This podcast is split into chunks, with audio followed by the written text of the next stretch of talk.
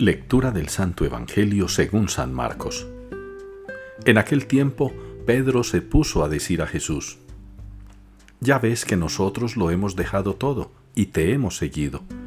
Jesús dijo, En verdad os digo, que no hay nadie que haya dejado casa, o hermanos o hermanas, o madre o padre, o hijos o tierras por mí y por el Evangelio, que no reciba ahora en este tiempo cien veces más casas y hermanos y hermanas, y madres e hijos y tierras, con persecuciones, y en la edad futura, vida eterna. Muchos primeros serán últimos, y muchos últimos primeros. Palabra del Señor. Al que sigue buen camino le haré ver la salvación de Dios. Respuesta que damos en la liturgia de hoy al Salmo 49 es una respuesta que nos invita a llenarnos de esperanza y de alegría en la promesa que el Señor cumple siempre para con nosotros. Esas promesas de las que nos ha hablado el libro del eclesiástico.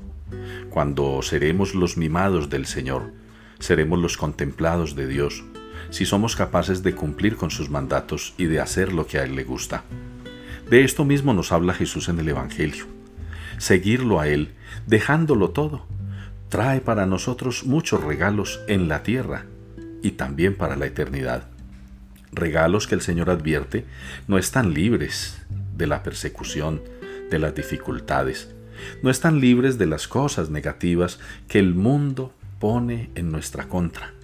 Seguir al Señor y dejarlo todo por Él implica saber abandonarnos a su divina providencia sabiendo que es más poderoso Él que las fuerzas malignas que quieren sacarnos del camino de la salvación.